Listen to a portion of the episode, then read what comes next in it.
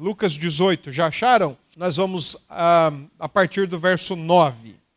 Propôs também esta parábola a alguns que confiavam em si mesmos por se considerarem justos e desprezavam os outros. Dois homens subiram ao templo com o propósito de orar. Um fariseu e o outro publicano.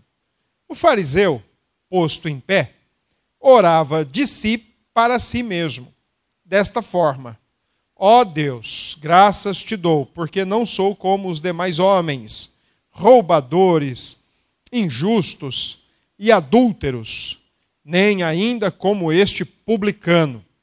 Jejuo duas vezes por semana e dou o dízimo de tudo quanto ganho. O publicano, estando em pé, longe, não ousava nem ainda levantar os olhos ao céu, mas batia no peito, dizendo: Ó oh Deus, sê propício a mim, pecador.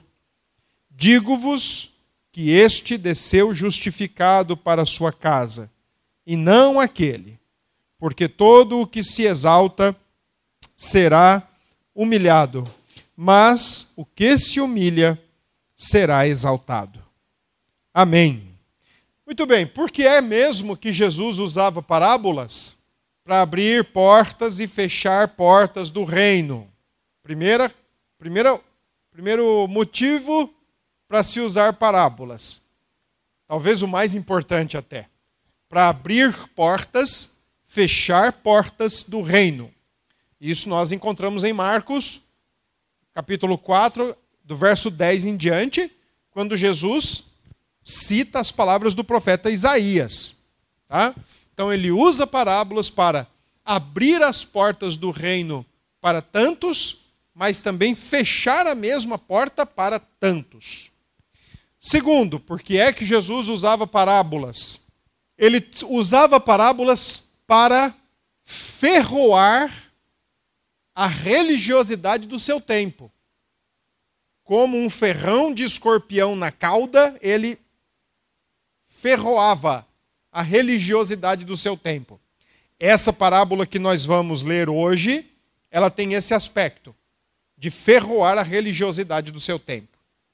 Ele usava parábolas porque ele conseguia, através desse uso, e aí eu já estou colocando um outro motivo, era um uso pedagógico, era um recurso da pedagogia rabínica.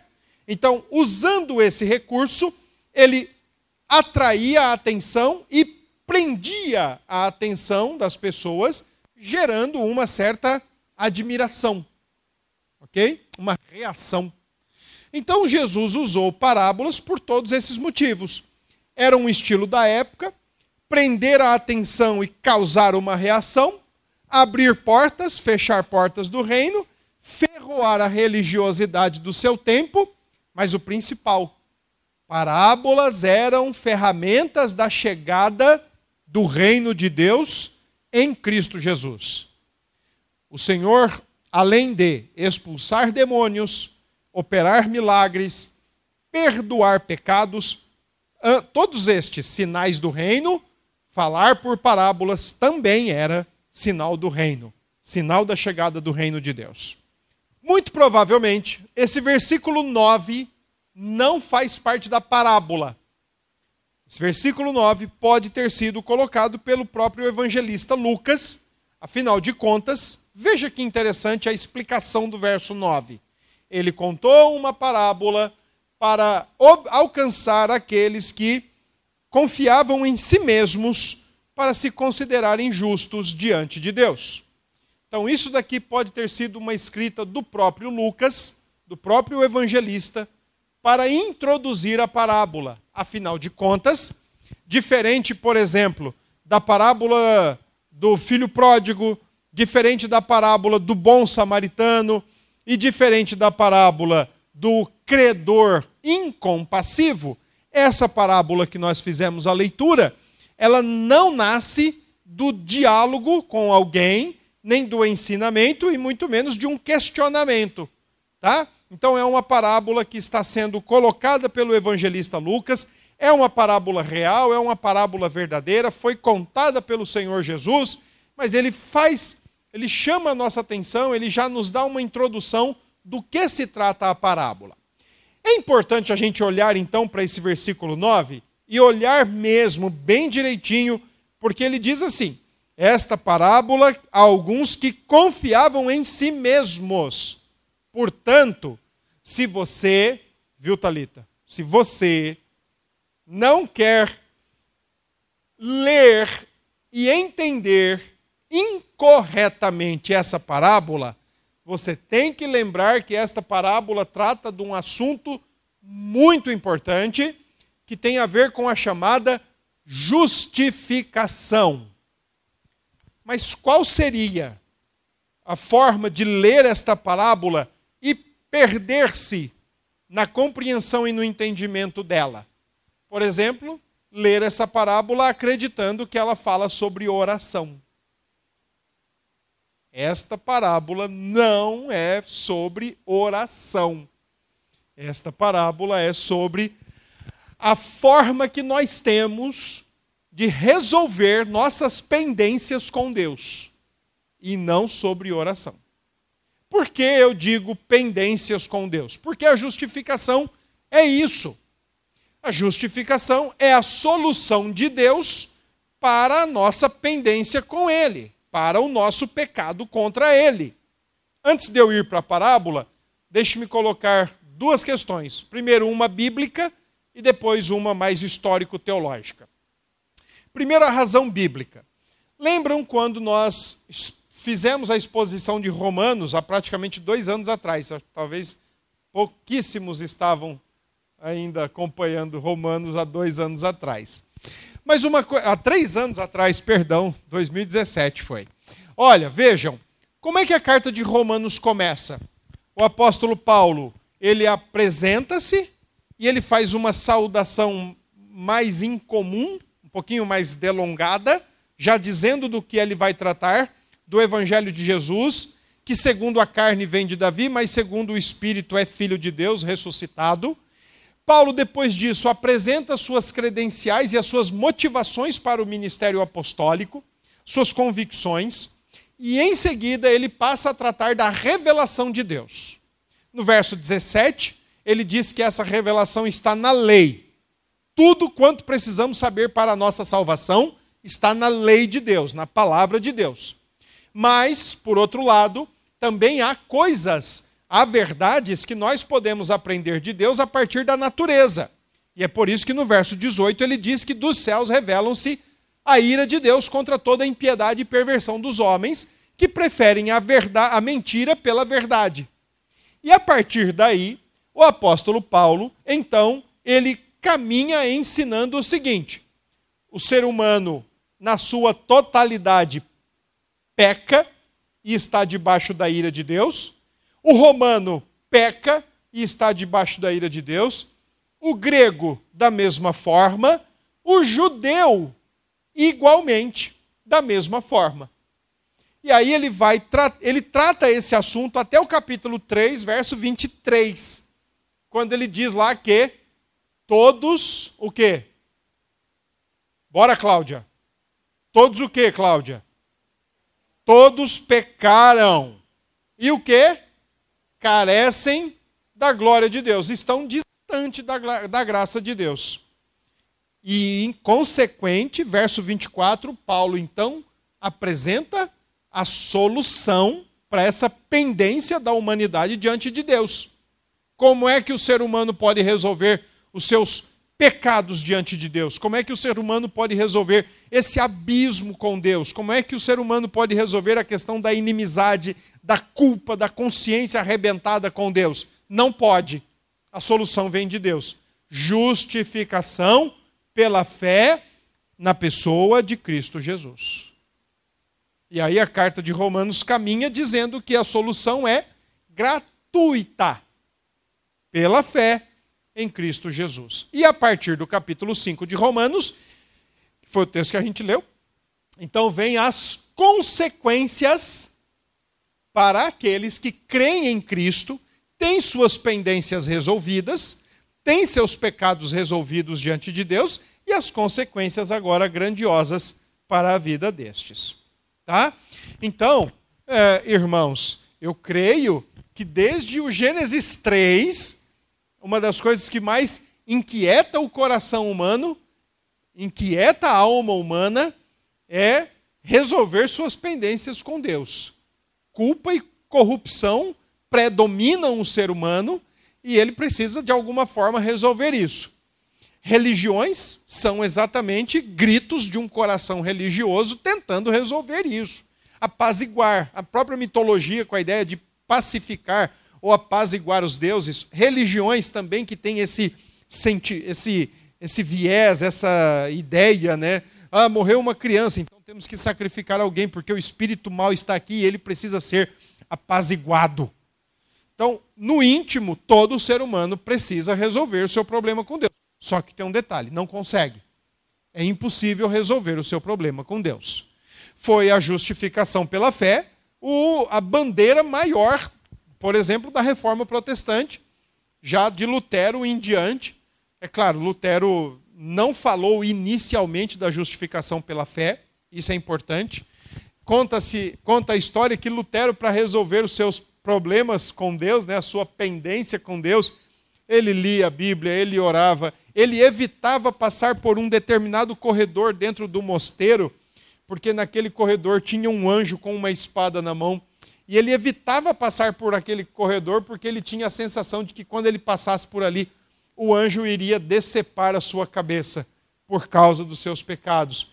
Lutero dormia uh, nu na neve para, de alguma forma, mortificar-se e resolver os seus problemas com Deus. Sem sucesso. Resolveu, entendeu que resolveria os seus problemas quando simplesmente então cresce em Cristo Jesus. Simplesmente isso. Agora, o assunto em si, a justificação pela fé, não é da, da obra, né, digamos assim, do labor inicial de Lutero. Quando Lutero pregou as, as 95 teses, ele não pregou falando sobre justificação. Ele pregou falando sobre arrependimento. Porque a sua intenção inicial não era dividir a igreja, sair né, e compor o que depois ficaria conhecido como luteranismo. Ele queria, de fato, chamar a igreja para um debate, mas também fazer com que a igreja se arrependesse e voltasse para a prática conforme as páginas das Escrituras, sem sucesso. Não deu certo. A partir de então, ele rompe com a igreja e, posteriormente, anos depois, é que ele vai de fato elaborar a doutrina da justificação. Tá certo? Então isso é importante a gente saber. A parábola que nós lemos tem essa essa tônica, né? Esse conteúdo. Aqueles que confiam em si mesmos por se considerarem justos e desprezavam os outros.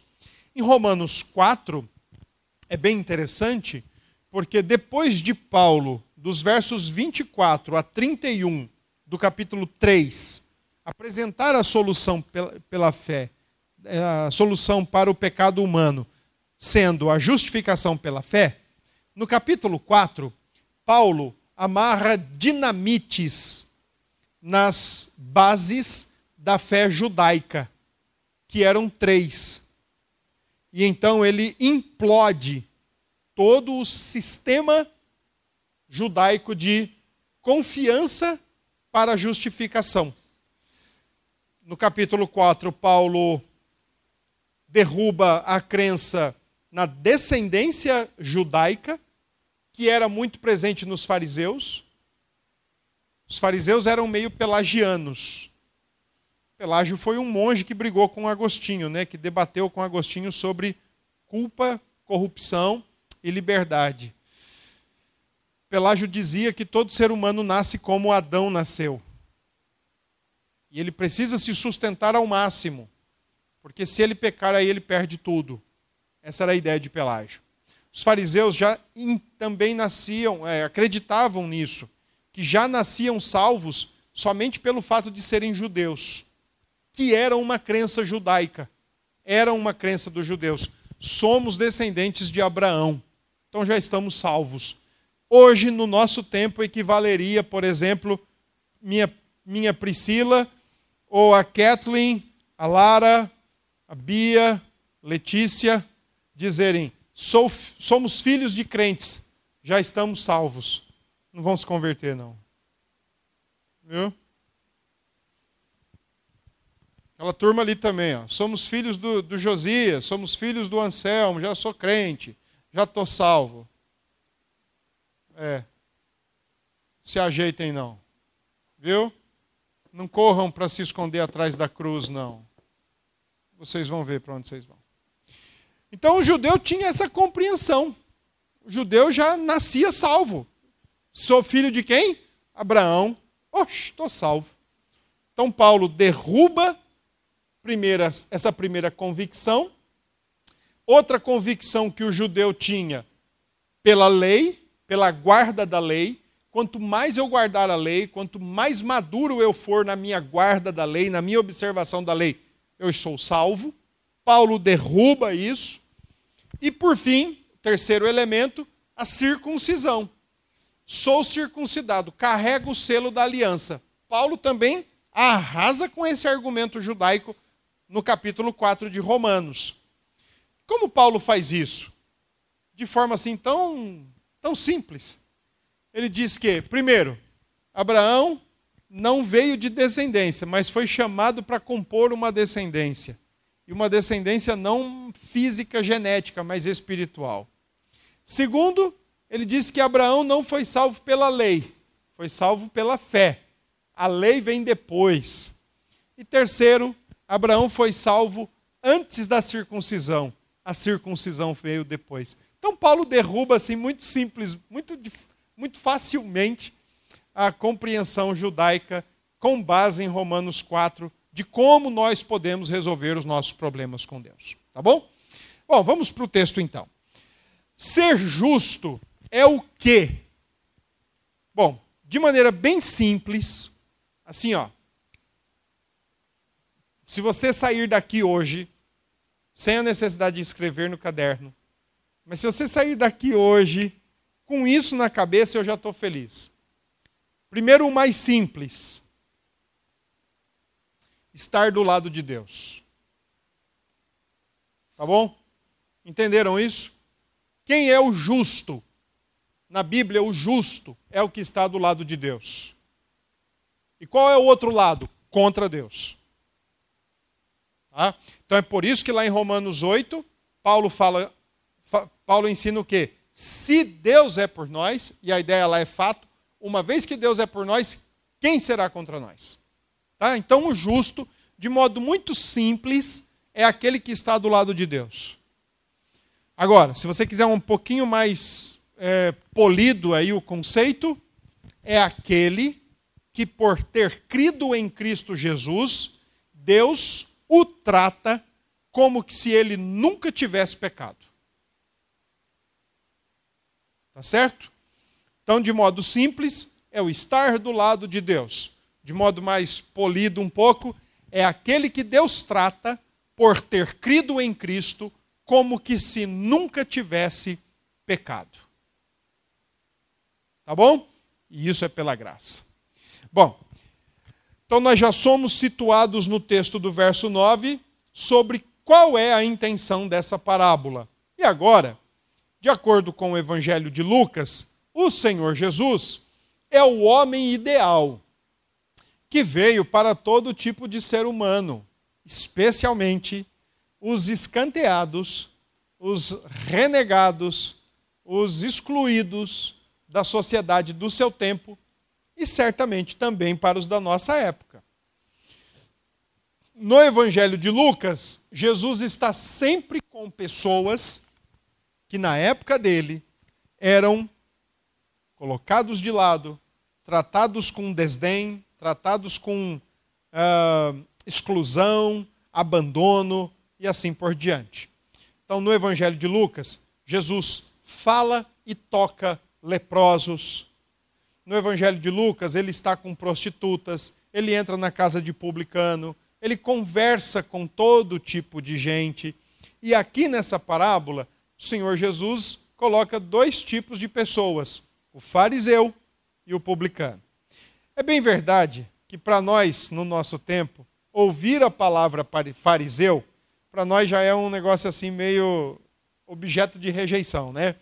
Porque nós temos a compreensão de que o fariseu é uma coisa ruim, não deixa de ser, mas nem todos o eram ruim, nem todos. A gente vê nas escrituras Nicodemos indo falar com Jesus, a gente vê Simão convidando Jesus, que também era um fariseu. Paulo era um daqueles fariseus de extrema direita do seu tempo, que queria acabar com tudo que fosse contrário àquilo que ele acreditava, e por um tempo ele renega isso, depois, né? Ele refuga todo esse comportamento.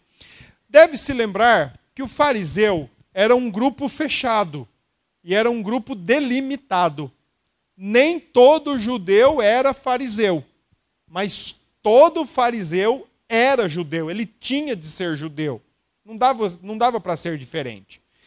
Há uma discrepância aí nos números. Alguns dizem que era um grupo de três mil e tantos membros, outros chegam a dizer que era quatro mil e quinhentos outros chegam até a casa dos seis mil membros que compunham o partido dos fariseus. Esse partido começou no segundo século antes de Cristo. Embora a gente possa chamar de partido, não tem conotação política. Porque se tem uma coisa que os fariseus eram veemente e radicalmente contra, era exatamente contra a dominação romana, eles não eram políticos de forma nenhuma. Eles rejeitavam o domínio romano, eles rejeitavam toda a maneira como Roma tratava os judeus e eles queriam o mais rápido possível que aquilo acabasse. Porém, eles não tinham aspirações políticas. Talvez os zelotes e os saduceus, sim, mas os fariseus não. Os fariseus eram conhecidos por seu alto padrão de vestes e de culto, por suas minúcias, por suas meticulosidades na lei e assim por diante. Acreditavam que já nasciam salvos porque eram judeus e se mantinham salvos conforme guardavam a lei. E é por isso que aqui na parábola nós vamos ver dois elementos que o fariseu está orando, dizendo que ele jejua e ele dá o dízimo além deles fazerem o que a lei mandava, eles faziam muito mais, mas muito mais mesmo, porque acreditavam que isso servia para preservá-los salvos. Era um grupo, próprio nome fariseu significa separado. Como era um grande partido, entre eles havia facções. Havia uma facção mais, mais extremada, haviam outros grupos um pouquinho mais é, flexíveis, mas não tanto. Então era aquele grupo que não aspirava a reconhecimento político, mas aspirava a reconhecimento religioso. Era aquele grupo que queria passar pela rua e as pessoas ficarem admirando, ficarem ali suspirando a ponto de dizer: Nossa, como eu gostaria de ser como esse fariseu. O Senhor Jesus combate os fariseus em Mateus 6, quando fala de oração, jejum e esmolas, algo muito comum do, da época do primeiro século, e ele diz que os crentes em Cristo não devem agir igual aos fariseus, que oram pela audiência errada, a atração dos homens, que jejuam pela audiência errada, a atração dos homens, e que dão esmolas também pela audiência errada, para serem louvados pelos homens. Tinha fariseu que, quando fazia uma obra boa, ele escrevia num tecido o que ele tinha feito de bom, e aí ele colava nas costas e andava pela rua. Seria o Facebook de hoje. Vamos entregar uma cesta. Aí o pobre lá com fome. cheio de morrendo de fome, chega, chega a estar fraco e a pessoa lá. Aí põe no Facebook. Pronto, seria. Hã? É, é. É, dá um sorriso aí. Estamos aqui, ó, entregando cesto, ó, estamos aqui entregando roupa e tal. Então os fariseus faziam isso no primeiro século. Escreviam o que eles tinham feito e por onde eles passavam, eles só escutavam os Nossa, que homem bom. Nossa, tá bom? Então, os fariseus eram mais ou menos assim. Tanto é que olha aí como está a oração do fariseu. Primeiro vamos para o verso 10, porque aí tem o seguinte: subiram ao templo. A ideia de subir tem literalmente a questão de uh, geográfica. O templo de Jerusalém ficava num alto monte, a 800 metros acima do nível do mar, e esses dois homens estão de fato se deslocando, subindo. É curiosa essa ideia geográfica, né? Na parábola do bom samaritano, eles estão descendo. Terminou o serviço. Então o sacerdote e o levita estão descendo. Aqui o fariseu e o publicano estão subindo para o templo com o propósito de orar. Creio que o Senhor Jesus, como ele não nos diz aqui é, em qual momento do dia, mas uma coisa é certa: de manhã e à tarde acontecia a oração da expiação, aonde o judeu ele ia ao templo para fazer oração de contrição, oração de confissão. E ele não ia sozinho, ele ia na coletividade. Então, todos quantos estivessem ali estavam ali para esse fim, para fazer essa oração ou esse serviço de expiação.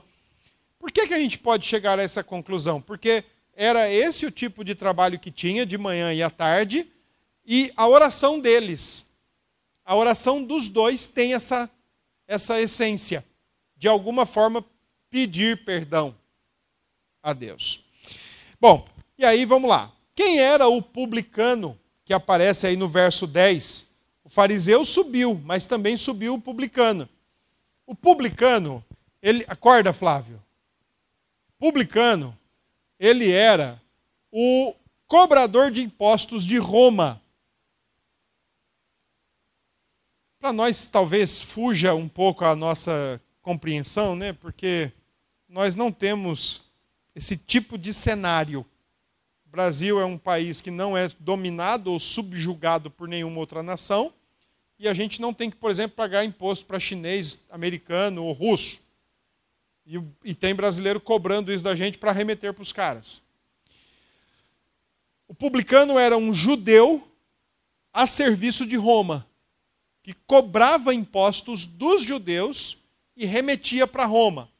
Só que tem um detalhe: Roma tinha um acordo com os publicanos judeus. Acorda, Jarbas. Acorda, meu filho. Pegou a doença de Flávio? Que é isso? Ó, os publicanos tinham que cobrar, por exemplo, 10 reais por judeu. Mas eles podiam cobrar 15, 20, 30, e o que passasse disso era deles. É por isso que Zaqueu diz: ó, se eu roubei, se eu defraudei, eu vou devolver. Se eu cobrei a mais, eu vou devolver. Tá certo?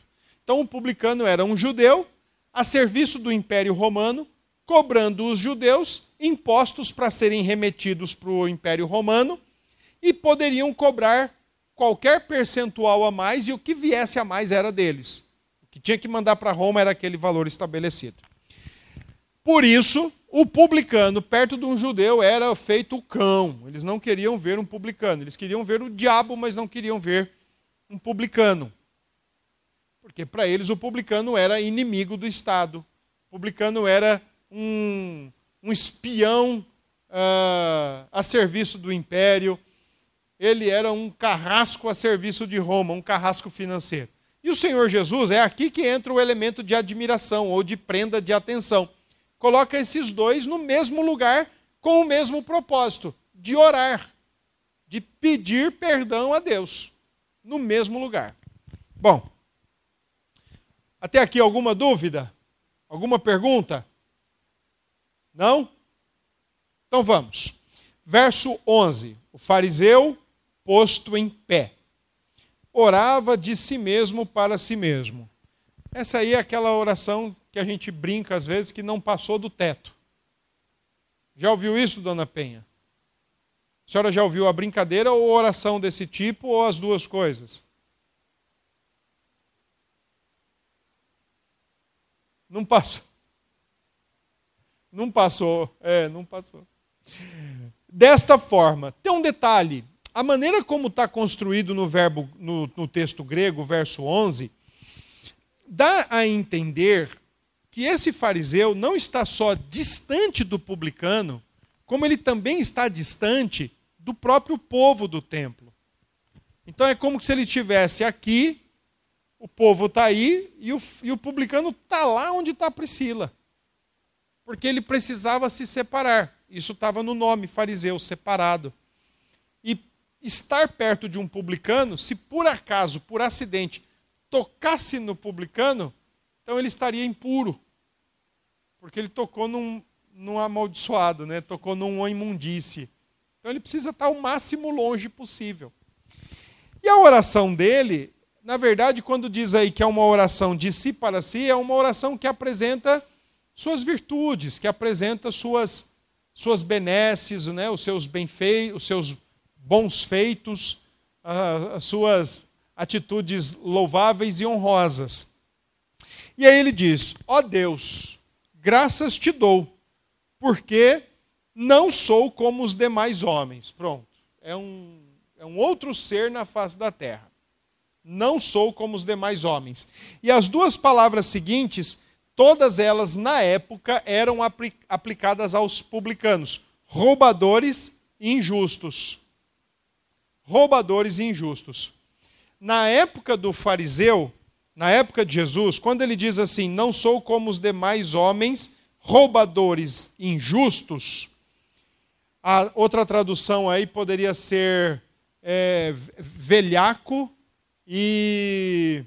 Não velhaco no sentido que a gente tem hoje, que não paga, mas era no sentido de espertalhão, no sentido de dar o bote, de ganhar em cima, né? de lucrar com o, o, a desgraça ou o infortúnio do outro.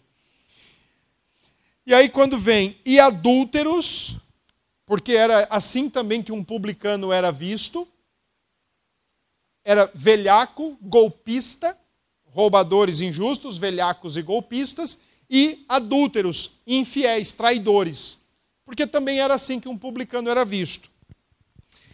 E aí, o, o, o, fariseu, não muito satisfeito em deixar no ar a quem ele se referia, aí ele aponta o dedo. E eu também não sou como aquele publicano, aquele miserável que está lá atrás. Aquele ali, ó. Não sou como ele. Nem como este publicano eu sou. Então a ótica de pecado aqui do, do fariseu parece a ótica de pecado do nosso tempo. É como se ele estivesse dizendo assim: Ó oh, Pai, ó oh Deus, graças te dou porque eu não fumo, não bebo, não jogo, não roubo e não danço. Seria mais ou menos essa a ótica dele. Coisinhas assim, bem, bem pontuais. Bom, aí vem o verso 12. O que ele faz? Jejum duas vezes por semana a lei pedia uma vez por ano. Isso tem crédito, não tem? A lei pedia uma vez por ano. Então ele fazia duas por semana. 700 e tralalá. E dou o dízimo de tudo quanto ganho. A lei pedia dízimos apenas das hortaliças e das plantas, das plantações, da agricultura, que era para a manutenção do serviço levítico no, no templo. Então ele está dizendo que dava de tudo. Em outras palavras, ele está se apresentando como um cara extremamente justo, porque, primeiro, num aspecto negativo, ele não é como o publicano. Segundo, num aspecto positivo, ele faz até mais do que a lei pede. Ou seja, é um salvo já sou salvo. Se tem se esse era uma premissa do fariseu, continuar ou se manter salvo pela prática da lei Então imagine aí o raciocínio do coração religioso, que às vezes é o nosso também. Ah, é para jejuar uma vez por ano. Não, vou jejuar duas vezes por semana. Se uma vez por ano eu já estou salvo, duas vezes por semana eu já sou a quarta pessoa da Trindade. Ok, mais ou menos isso. É assim o raciocínio.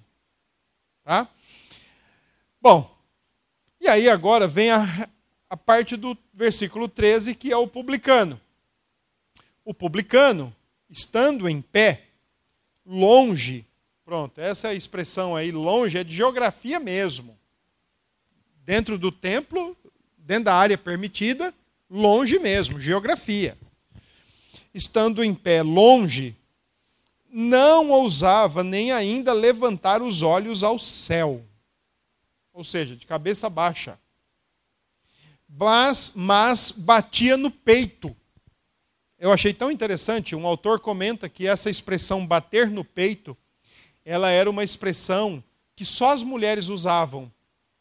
Essa, essa forma de, de, de colocar-se diante de Deus, bater no peito né, diante de Deus, só as mulheres usavam porque era uma expressão de extrema fragilidade e humilhação.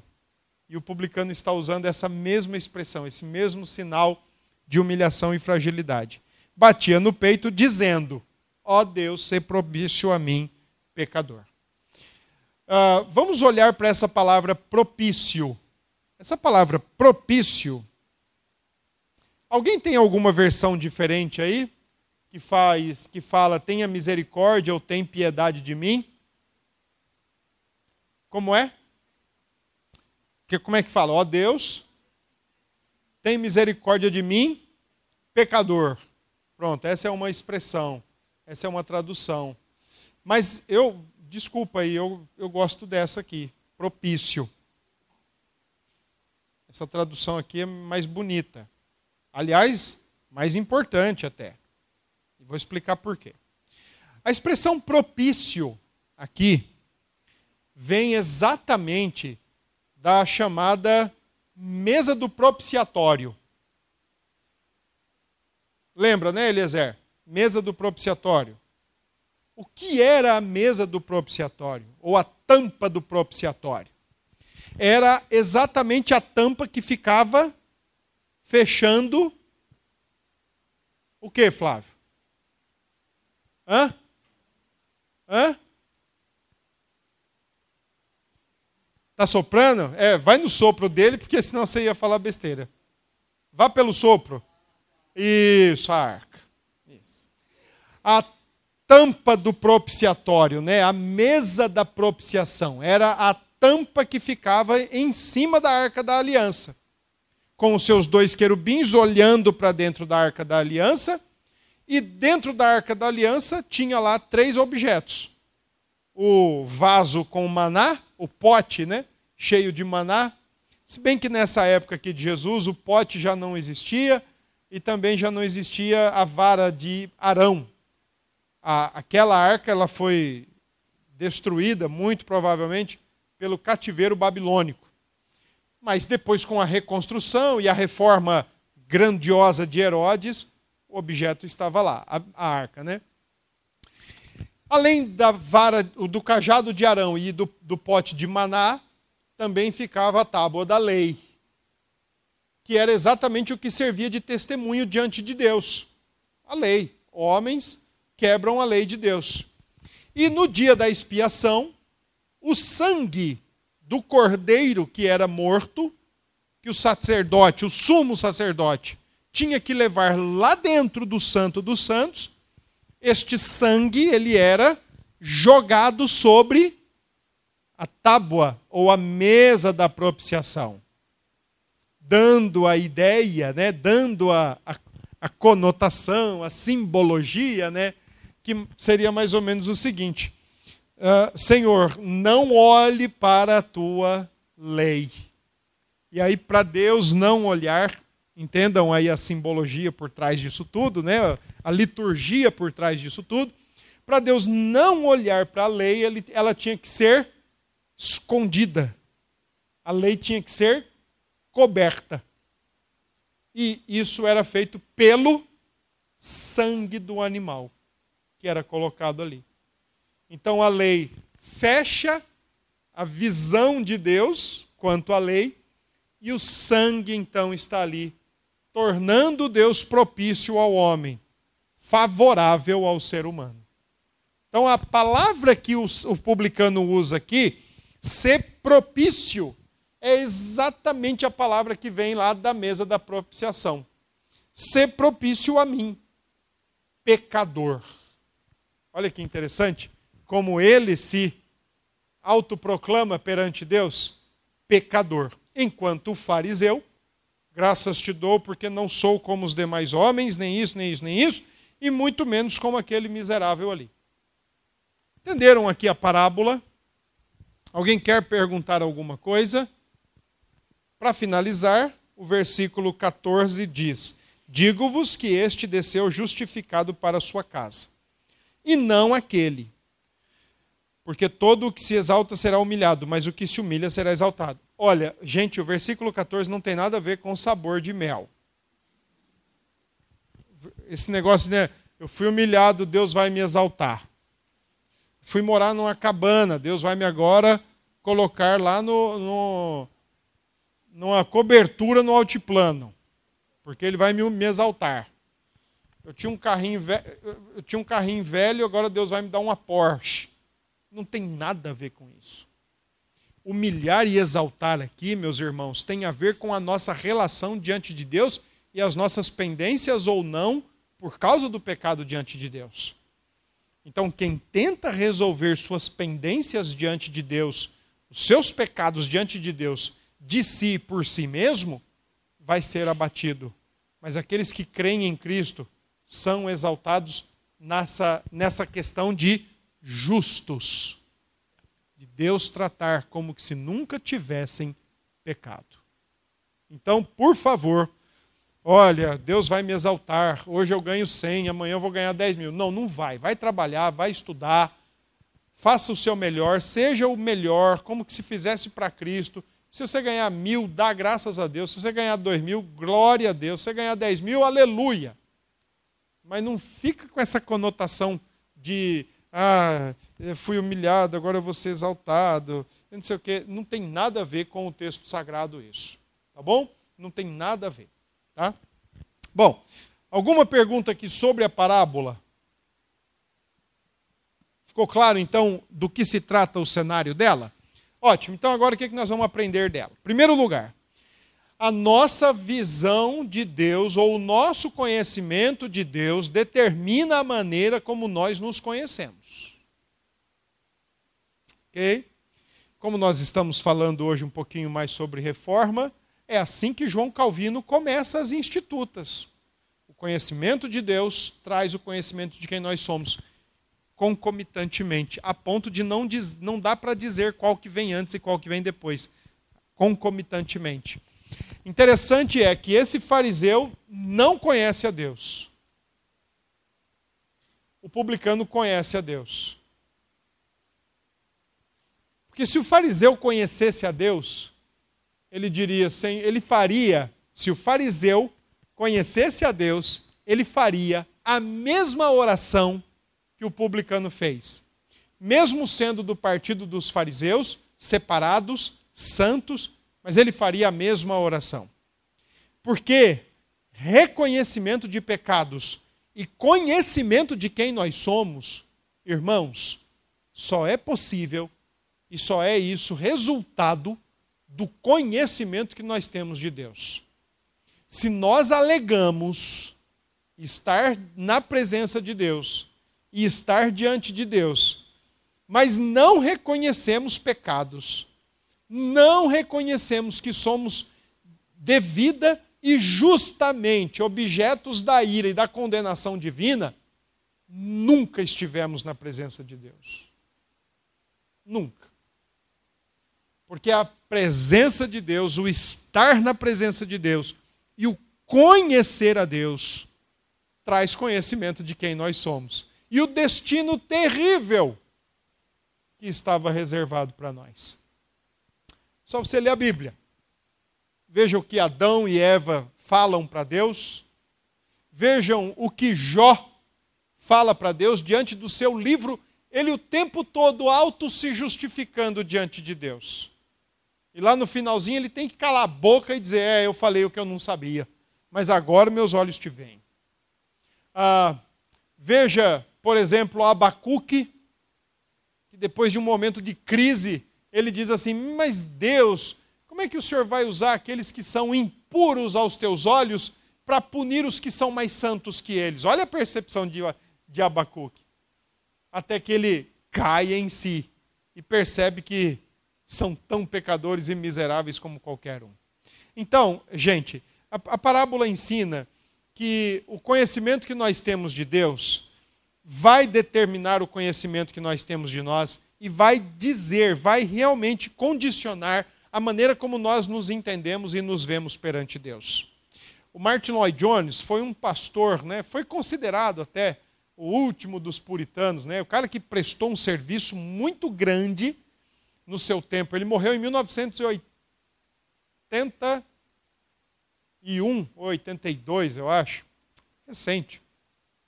Mas ele foi um homem responsável pela redescoberta dos puritanos.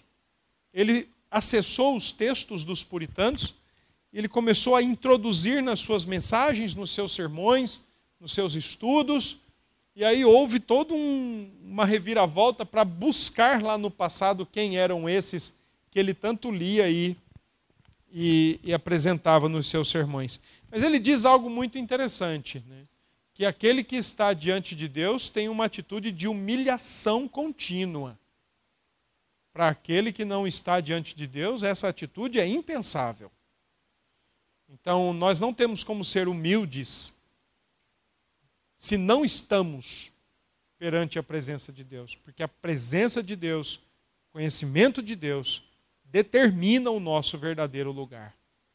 Uma outra lição que nós aprendemos aqui com o texto é que para nós sermos declarados justos ou tratados como justos perante Deus, confiar no sangue.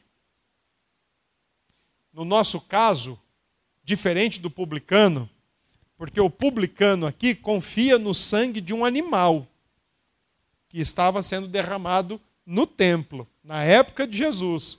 Quem contou a parábola foi Jesus, significa que ele ainda não estava morto. Animais eram mortos todo dia. E aqueles que criam naquele sacrifício, não tenho a menor dúvida de que foram salvos. Porque olhavam não só para o bicho e para o sangue, mas pela fé olhavam para o sacrifício maior e perfeito e eterno que estava por vir, o de Cristo. Nós crentes, quando oramos a Deus e quando confessamos os nossos pecados, e ao mesmo tempo, quando descansamos o nosso coração em, em, em Deus, fazemos isso por causa do sangue também, mas o sangue de Cristo. Quando eu e você hoje não temos que derramar uma gotícula de sangue qualquer, nem de uma galinha, nem de uma rolinha e nem de um cordeiro, significa que o sangue de Cristo já foi derramado. E é naquele sangue que nós confiamos. Porque o dia em que nós começarmos a confiar, e olha, tomem muito cuidado com isso. Porque essa parábola, ela é muito atual e é de grandiosa aplicação para a igreja. Porque no dia que nós começarmos a, a confiar naquilo que nós ofertamos, dizimamos, no tempo que nós passamos em oração. Quantas vezes nós lemos a Bíblia por ano? Se lemos a Bíblia toda no ano ou não? Se oramos meia hora, 40 minutos no, 40 minutos no dia? Se ganhamos almas, né? uma, uma expressão muito comum, se ganhamos almas para Cristo ou não. O dia que nós começarmos a confiar nessas questões, para a nossa salvação, irmãos, estamos como o publicano, o fariseu. Estamos nos mantendo salvos a partir daquilo que nós fazemos. E é bem comum e é bem fácil isso acontecer conosco. Não se faz nada para alcançar. Se faz porque já foi alcançado e para devolver, agradecer depender e descansar em Deus. E não porque quer garantir alguma coisa mais. Né? Então, a nossa confiança é sempre em Cristo, que entrou, de acordo com o autor de Hebreus, ele entrou no Santo dos Santos, não feito por mãos humanas, na própria presença de Deus, e apresentou o seu sangue derramado por nós na cruz do Calvário. E por fim, não abrigue no seu coração qualquer esperança de honra com conotações deste mundo. Porque não é esse tipo de honra que o texto trata. O texto trata é do estar ao lado de Deus e não o sabor de mel. Quem te viu passar e não te ajudou, não sei o quê, blá. não tem nada a ver com isso. Tá certo? Absolutamente nada a ver com isso. Justificados, descemos para casa quando confiamos no sangue e não em nós. Quando aguardamos por Cristo e não por nós. E assim por diante. Tá bom? Ó, e vamos expandir isso. E vamos expandir mais a, o diálogo. De que forma? Assim como esse fariseu, tem muita gente hoje na igreja que pensa assim: olha, eu sou crente, ainda bem que eu não sou como aquele bandido ali, mas cheio de ódio no coração, mata da mesma forma. Ah, eu, ainda bem que eu estou na igreja, eu não sou como aquela fofoqueira ali, mas não controla a própria língua. Ai, olha, ainda bem que eu não sou como o vizinho ou a vizinho, ou alguém da minha família que traiu o marido ou traiu a esposa, mas tem pensamentos adúlteros, tem insatisfação com o cônjuge, não é contente com a mulher ou com o marido que deu e fica sempre pensando em outro ou em outra. E está na igreja. Ou seja, começa a acreditar que pecado é só ato e esquece do, da raiz oculta do pecado, do coração. Mas quem é que nos dá a visão dessa forma? O conhecimento de Deus. Se não conhecer a Deus, aí a gente cai naquela velha lista. Não bebo, não fumo, não jogo, não danço e não roubo. Então eu estou tranquilo.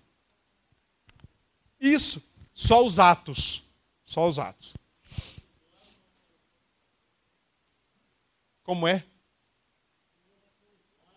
Mas o coração está distante. Isso. Não conhece. E é interessante esse texto né, de Isaías e depois a menção que ele é feito no Novo Testamento, quando Jesus diz lá, Mateus 7,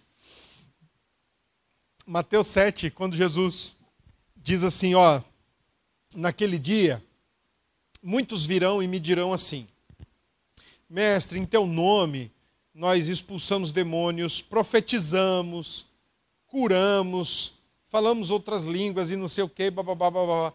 O Senhor vai dizer: Apartai-vos de mim, nunca vos conheci. Paz, a palavra conheci ali é tão pesada nunca me relacionei intimamente com vocês. Não é informação, né? É, ó, nunca me, nunca me relacionei com vocês. Vocês nunca tiveram relação comigo. Então, por outro caminho. Por ali, por favor. Porque não teve conhecimento. Honra com, as, com a boca, com os lábios, mas o coração totalmente distante. E se tem algo, né, que deve ficar claro para nós, irmãos, todo dia, dia todo, é graça de Deus. Embora, estava lendo um livro essa semana, de uma pesquisa que foi feita mais ou menos lá por 2004, 2005, até antes um pouquinho.